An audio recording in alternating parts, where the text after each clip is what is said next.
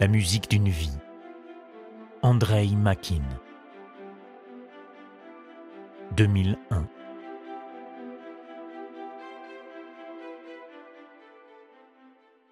Je pourrais sans peine dater cette rencontre.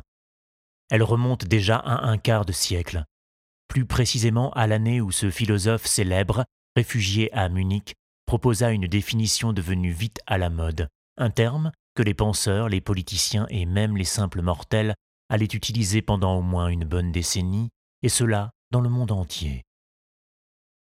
L'extraordinaire succès de sa formule tenait à un mérite évident.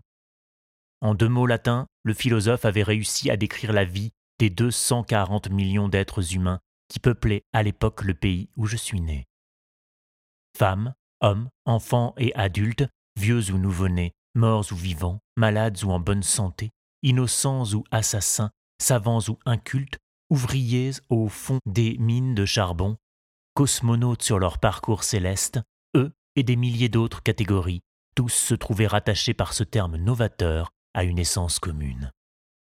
Tous commençaient à exister sous un nom générique. Avant et après cette heureuse trouvaille, on a cessé d'inventer des mots pour évoquer le pays en question. L'empire du mal, la barbarie à visage humain, l'empire éclaté. Chacun de ces vocables marqua pour un temps les esprits en Occident. Cependant, c'est la définition du philosophe munichois qui fut de loin la plus citée et la plus vivace.